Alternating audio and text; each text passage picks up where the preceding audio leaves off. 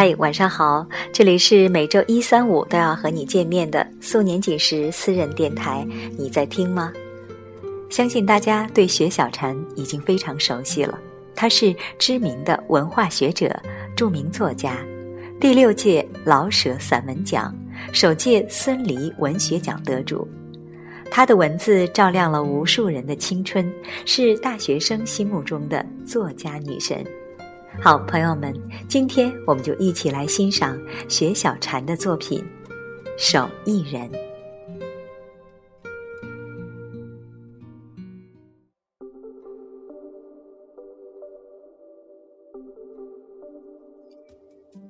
越来越感觉自己就是一个手艺人，只是匠气不重。写文字的人其实内心非常泛滥，但表面上一定清凉冷冽。我们的手艺在心里。小时候最爱去看弹棉花，外婆拿着自己的旧棉絮去弹棉花，听“弹棉花”三个字就这样美。到邻居老张家。老张穿灰扑扑的衣服，一身的棉絮，连脸上都是，睫毛上也是。满屋的蜘蛛网上也挂了棉花丝，整个屋白花花的，什么都看不清。在我童年的心里，倒像一个童话。我那时的梦想，不过是要跟着老张弹棉花。那个纺车响时有远古的味道，一声声慢而迟钝。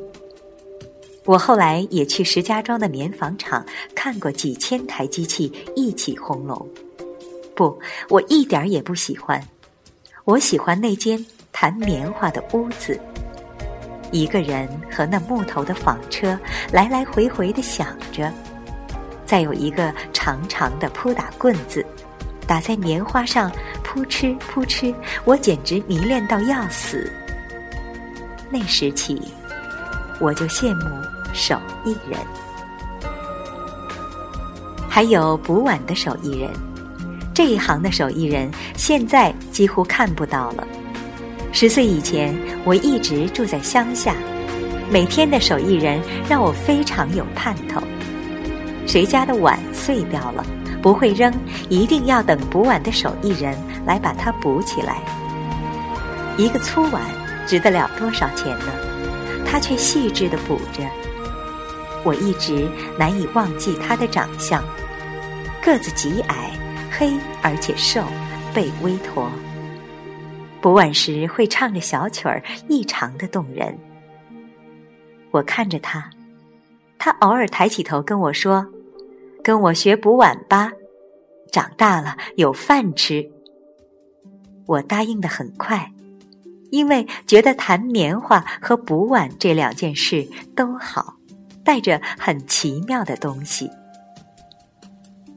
他补的碗真好，把碎的碗对齐，然后用铁钉把两边铆住，裂缝要用七八个这样的铆子。真像做完了开膛破肚的碗，留下一串疤痕。后来看到剖腹产的女子，肚子上爬着一条蜈蚣一样的疤痕，想起她补的碗就是这样的。可惜后来没有人再把碗拿去补了，碎了就是碎了。补碗的手艺人早就死了吧？当然，这个手艺。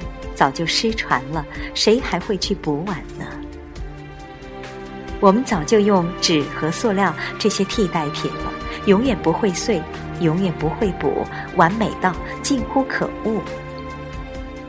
还有那些做秤的、制陶的，还有那些老油房、剃头人，还有吹糖人儿的、拉大片儿的，那些手艺人去了哪里呢？匠人本身有一种无比的宁静在心里。我认识苏绣传人张磊，一张绣品要绣几年，一针一线全是静气，一针也不能错。那样绣出的耶稣如真神降临。写字亦是弹棉花吧？我把那些散落在浩渺烟波中的文字，用一根细亮的珠线穿起来。它们有时暗淡无光，有时又闪亮着岁月的光芒。而我的飞扬跋扈终于安静下来。是谁说过，当走过的路越多，对这个世界就越谦逊？喜欢一个写字的女子。名叫朱天文，她是更好的手艺人，不用电脑，不接电话，也不受访，极少与朋友见面，就是写啊写啊写啊，像个好的手艺人。他说，准备写三十年，写到七十岁，能写完父亲留下的稿纸。他父亲朱西宁自印自裁的稿纸，一页可以写五百个字。我不知道可以写到多久，我没有父亲给我留下的稿纸，我只有一台寂寞的电脑，在打开它时放一段昆曲，然后那些文字会寻我而来，让我编排它们，让它们在我的手指上跳舞。我喜欢他们跳的精美的样子。朱天文提到张爱玲。说他用高超的文字技艺滑翔着，飞过去，飞的姿势还那么好看，因为他的记忆太好了。我知道我没有那么好的记忆飞翔，但是我是个手艺人，认真的手艺人。我懂得退让，懂得有一点点应该有的天真幼稚，有一些不谙世事的纯粹。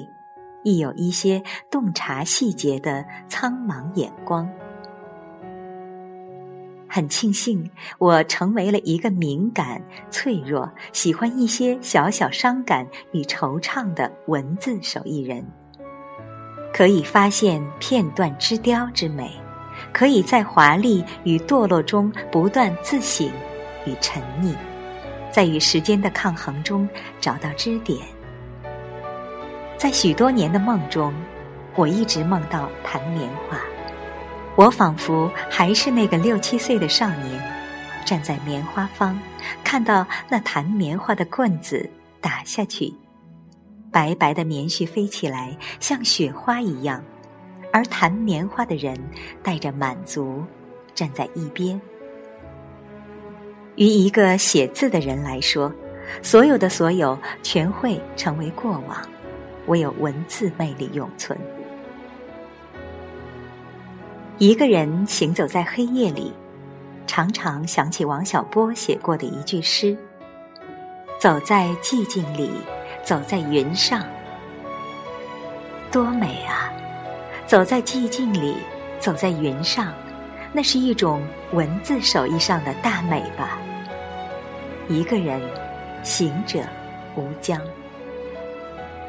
而我愿意像那个弹棉花的人，把手艺当成享受，一针一线的绣着这张叫做人生的底子。不嫌它质地或许粗糙，我把那些文字绣上去的时候，可以看到里面开出一朵花来，推灿满足，而且带着追忆往昔的淡淡心酸。今天节目就是这样，我是素年锦时，感谢你的收听，再见。